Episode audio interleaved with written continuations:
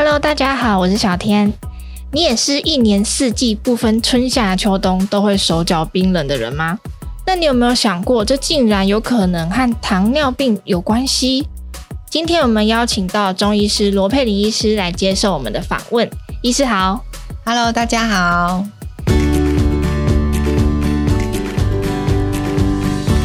医师，我们很多人是连夏天都在手脚冰冷的，尤其是女生，根本就家常便饭。很多人都会说，是不是他的血液循环太差了？中医看来是这个样子吗？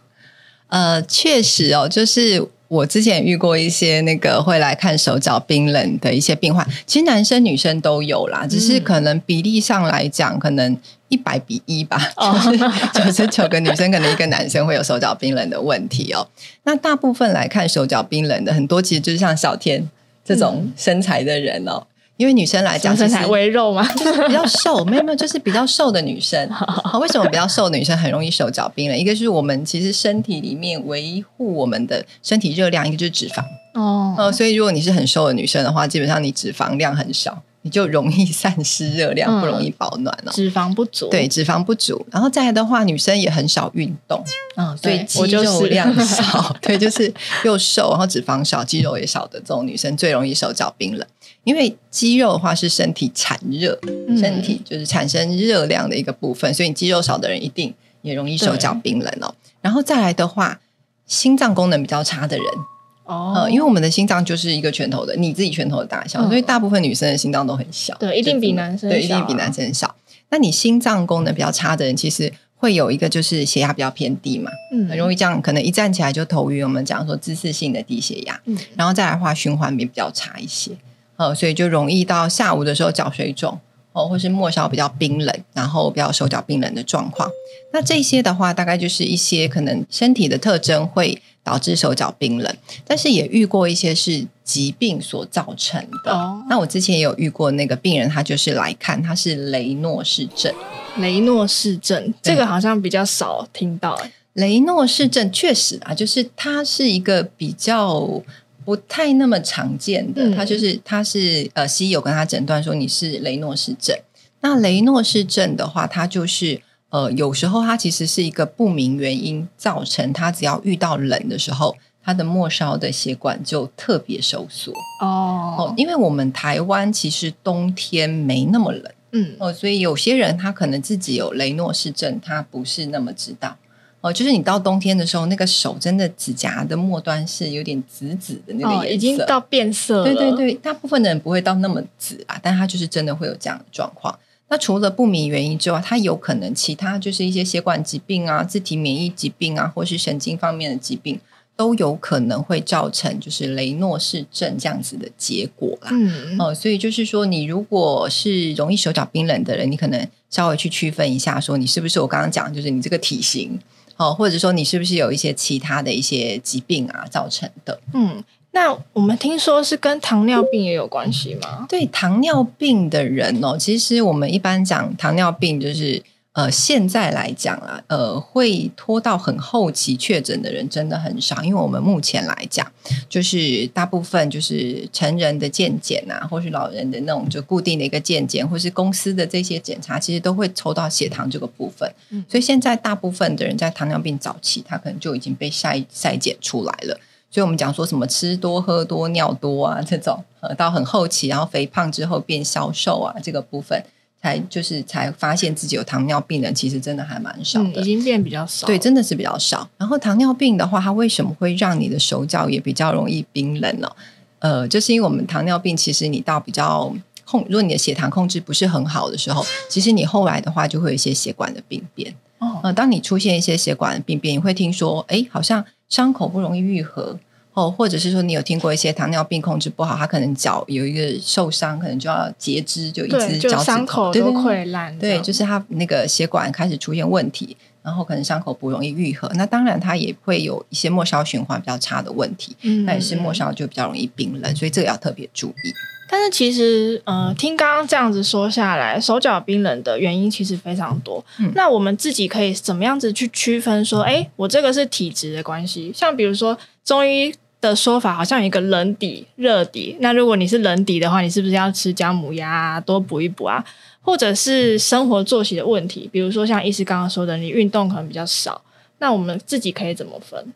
呃，其实我们中医如果看手脚冰冷的话，它确实是跟我们身体的一个体质是有关系的哦，所以它是有分虚跟实。嗯，好、哦，那比较虚的人哦，就是。呃，我们一般是讲像是肾阳虚哦，肾的话，它是我们先天的一个能量。当你肾这个，它是有点类似像火的这个概念啊，火啊热这个概念。当你的肾阳比较不足的时候，我们讲阳虚生内寒。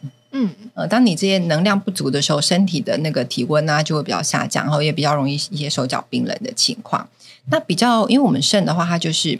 呃，我们先天就带，每个人都出生的时候就带有一部分的肾气，然后随着你的呃年龄跟你的生活，它慢慢的耗损哦，所以到年纪大的人就会有肾阳不足的一个情况哦。肾阳不足的话，就一个就是你的生殖功能下降，然后腰膝酸痛，就筋骨开始变差了哈，然后再来的话代谢变差，手脚冰冷，循环不好，这些大概就是呃我们讲说阳虚的一个状况。所以是因为呃气不足了，所以呃内寒里面的寒气开始跑出来了，是这样子吗？应该是说我们身体有分就是阴跟阳嘛，嗯，然后当你的阳不足的时候，哦，呃，身体阴它就相对，当你阳变少了，阴它就变比较多，嗯，然后那这个能量又是随着时间慢慢增加，嗯，它是耗损的，然后，嗯，就是有点类似我们讲老化这样子的概念啦。嗯其实它一直在耗损，所以当这些耗损的时候，你就开始出现一些寒性的症状，或是一些退化的症状。嗯、那肾阳不足，大概四十岁以上的人，慢慢就会开始出现了。哦，嗯哼嗯。那如果是这样子的状况，要多吃一些补的吗？对，像这种的话，因为讲说阳肾阳比较不足的话，当然就是要吃一些比较温阳的一个部分哦。那现在有一些人，他并不是老年人，他也出现会有。手脚冰冷的一个状况哈，嗯、那除了讲肾阳不足，还有所谓气跟血的不足。那有一些人呢，就他是年轻人，也会出现手脚冰冷的状况哦。那这个状况的话，其实就是我们讲气血的不足哦。那大家想说，气就是推动我们身体哦机能的一个，算是一个能量哈，就是不管是你的血液啊循流的话，其实也需要气的一个推动。那当你这个气不够，说它推动的能量不足的时候，就你就容易手脚冰冷。那气去推动什么东西？推动我们身体里面的血液嘛。嗯，好、哦，所以你如果血量比较不足、血虚的人，哦，那你的那个器官脏腑，一个就是它受不到滋润，就是这些血进不到你的末梢，进不到你器官，那当然就会有一点缺血的情况。哦，这是血虚。嗯、然后呢，那血虚再加上气不足，所以就会让你的末梢比较得不到一些血液的一些滋润，或是能量的滋润，它就会产生一个冰冷的情况。那这个是属于我们讲是。虚的这个部分，就身体的虚，那有也有是属于是实的那个部分。好，刚才讲说虚实虚跟实，实的话它就是有东西塞住了。哦，卡住让它不通，让它不通，对，哦，就是一个是血瘀。我最近想说，血当你循环不好的时候，可能它被阻塞一个血块塞在那里的时候，哦，这种血瘀它也会导致你的末梢是冰冷的。这个通常都会有一些急性的一些病变啦。那或者是讲气滞，就是气没有那么通的时候，它不是不足，就是我们讲气，它是一个推动。当气也会塞住，气滞的时候，滞留的对对对，塞住的时候，它也会导致说你的末梢是得不到一些那个营养跟能量，也会导致手脚冰冷。嗯，那或者是我们讲说有一些不好的东西阻塞到你的经络。我中医讲说是痰阻经络，那也可能导致说你经络里面这个部分的，就是功能就是失去一个正常，所以也会让你的末梢比较容易有冰冷的情况。那请问医师，这些症状会有哪里不一样吗？还是其实建议请医师来分辨你的体质？嗯，就是我们讲说一般啦，就是比较轻微的这种，就是气血的不足啊。你可能末梢的话，就是觉得比较冰冰的，嗯哦，然后那如果是比较严重一些，或是我刚刚讲说，可能是一些呃瘀阻塞呀、啊，这些气滞啊，就气滞这个部分，可能还是需要医生帮你做判别。嗯，但是如果是血瘀的这种阻塞，它就除了你的手脚冰冷之外，你可能会感到麻木啊，或者是刺痛啊，哦、这些就是比较异常的感觉，手脚麻这。对，就是除了冰冷之外，还会出现麻或者是痛。嗯，呃，比较异常的感觉。像我刚刚讲阻塞，它一定会有一些比较急性的一个变化。如果是出现这样的症状的话，嗯、可能就要特别请医生帮你留意一下，是不是有其他原因造成的。原来。如果喜欢我们这一集的早安健康 Podcast，记得订阅我们，然后留下你的五星好评。还有其他想听的内容，也可以留言告诉我们哟。那这一集呢，我们邀请到罗佩玲中医师接受我们的访问，请医师赶快教教手脚拎吉吉的冰山美人们，如果要从体质调理，可以怎么做啊？比如说泡脚啊，按摩穴位，到底可不可以改善手脚冰冷呢？呃，其实如果你是手脚冰冷的人，我还蛮建议啦，可以多多泡脚。嗯，哦，因为我们的话，身体啊，就是呃，刚刚讲说是身体的一些阳啊、热啊，尤其是肾阳这个部分的不足。那我们的肾经的起点，它其实就是在我们的脚底。所以我会建议说，你可以多泡脚。那泡脚的话，大约啦，就是你水的那个高度在脚的三分，小腿的下三分之一，其实就可以了。就超过脚踝一些些。对对对，好，大概就是这样的高度。然后水温的话，差不多是在四十二度左右，也不要超过，嗯、因为太高，不能太就是不能超过四十二度。太高的话，其实容易会有一些烫伤的问题。那如果你可以再更进阶一点，其实你可以用一些中药，我们可以常用像大风草。哦，或者是像艾叶，嗯，好，或者是像一些姜，好，不管是生姜啊、干姜，你稍微去把它煮过之后，它是一些比较温、比较就是比较防寒的一些中药，所以把它放在你的那个泡脚桶里面，哦，那就是可以经过我们的皮肤去慢慢的吸收这些中药的一些比较温暖的一些成分。这是一年四季都适合的做法吗？基本上，如果你是那种一年四季都手脚冷的话，嗯、呃，其实是可以试试看，因为其实现在很多女生啊都是在办公室工作，对，冷气，然后在冷气房，其实夏天没有几天会在外面晒太阳哈，所以在那个冷气房，如果是手脚冰冷的话，很就可以用泡脚的方式。嗯，那如果可以泡澡，当然也很好啊，因为它可以提高你的温度。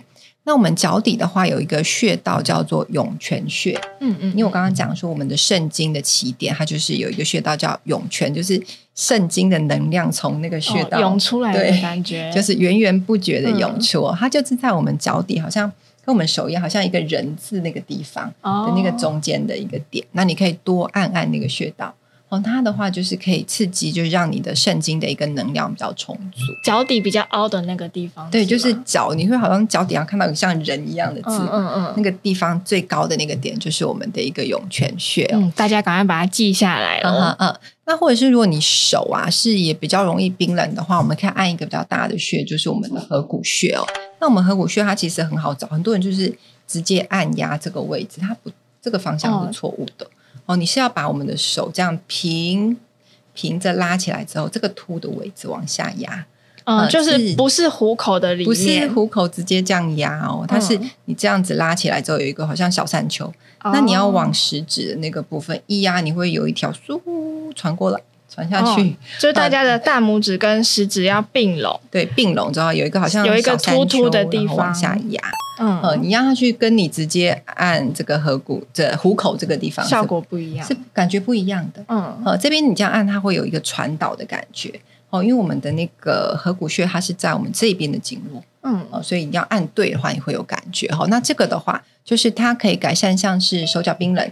好，或是有时候你肠胃不舒服啊，就不消化啊，这些其实都是很适合按的穴道哦，也可以促进消化就对了。嗯哼嗯，呃，除了穴位之外啊，我们平常还有没有一些，比如说茶饮啊，中医常常会有一些保健茶，可以帮我们来改善这些症状。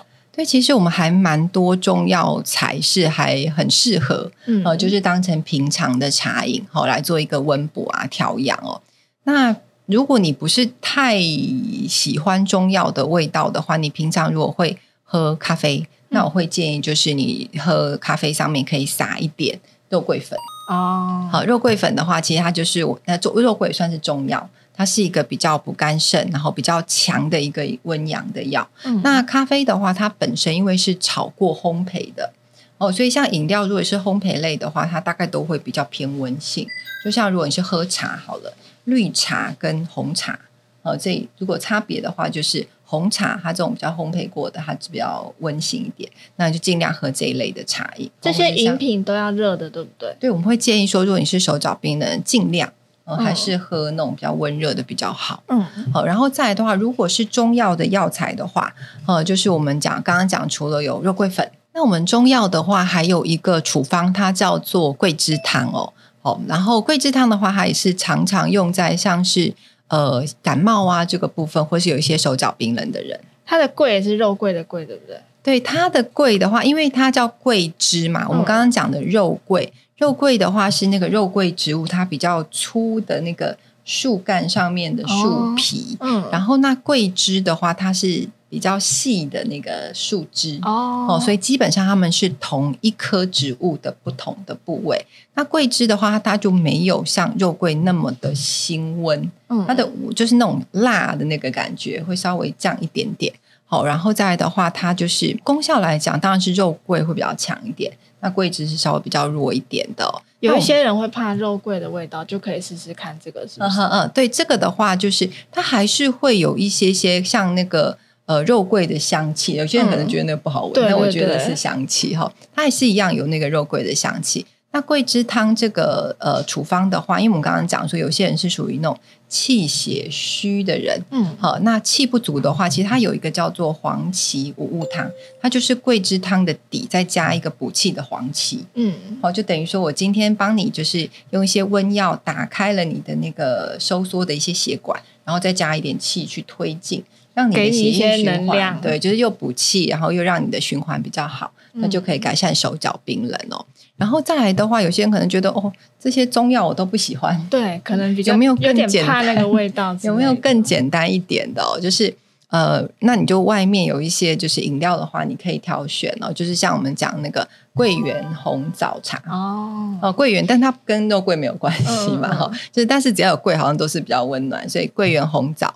或是像黑糖姜茶哦、呃，这一类的，或者是说你平常去外面呃吃饭的时候配的那个汤，你可以选有姜的。现在有一些就是那种、哦、呃鸡汤，它是姜去煮的，姜丝蛤蜊汤，对对，或者是说鱼汤啊，它里面有一些姜丝的这种。那你就是在平常的，就是呃日常的一些膳，就是那种食物里面就可以补充到多一点姜，嗯、或者是姜汁豆花。嗯，这个也是，你觉得平常喝甜点啊，也可以用这个方式。姜汁豆花感觉很好吃。好，那今天呢，希望大家听完这一集都可以改善自己手脚冰冷的症状喽。